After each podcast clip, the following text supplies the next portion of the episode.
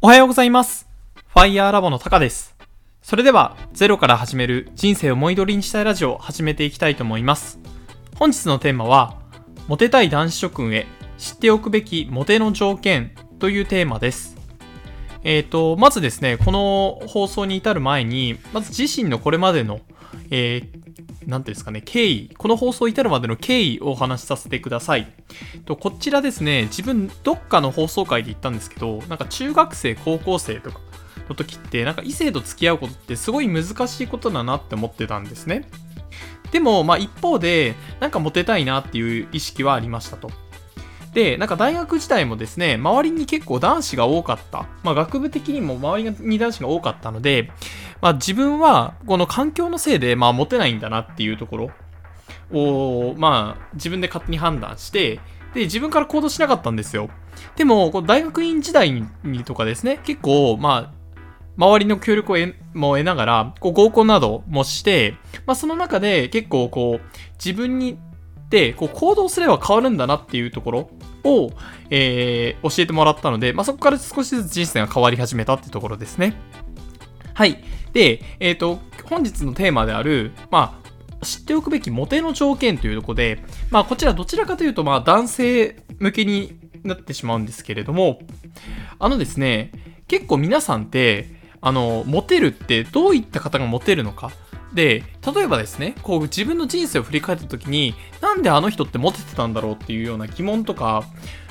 なんかあの、あの方、あの人はモテてたけど、これはこういう理由だって、少し自分でも説明できるっていうところもあると思うんですよね。で、えっ、とですね、実は男性のえー、モテの条件、男性が女性にモテるための条件っていうのは、えー、人生のフェーズごとによって違いますというところを、あの、ある本を読んでですね、知ったので、これを共有させていただきたいと思ってます。で、早速、その人生のフェーズごとで、女性にモテる、モテる条件ってどんなものがあるんだろうってところを解説していきたいと思うんですけれども、まず、小学校時代ですね。こちらは足が速い人がモテるっていうことが、えー、まあ、その本には書かれております。で、中学校になると、まあ、不良とかといった、まあ、少し、なんか悪いぐらいの方ですかね。あの、周りから見たら、ちょっと少しやんちゃぐらいの方の方がモテますと。で、高校生になると、部活のスターがモテますと。で、これは、例えば、あの、サッカー部のキャプテンとか、なんか、こう、もうそれだけでこう、も、モテそうなフレーズが溢れてますよね。なので、高校生は部活のスターですと。で、大学の時っていうのは、おしゃれさんがモテますと。で、社会人に、まあ、成り立ての頃っていうのは、え企業名でモテるようになります。で、30歳からは仕事ができる人がモテる。40歳からは金がある人がモテる。50歳からは権力がある人がモテるっていうようにですね、こういう風に人生のフェーズごとによって女性に対す、女性にモテるための条件っていうのが変わるっていうことを、これを教えてくれる本があったんですね。まあ、その本っていうのが、あの恋愛工学の教科書、科学的に証明された恋愛の理論っていう本で、えっ、と、この本、本当はもっともっと早く、なんだったら自分が学生時代に読みたかったなっていう本です。で、えっ、ー、と、この本、実はですね、なんでこの本に出会ったかというと、あの、本解説チャンネルのサムさんという方が、えっー、この恋愛工学の教科書について、えー、動画をまとめてくださってたんですよね。それを見て、自分速攻で買いましたと。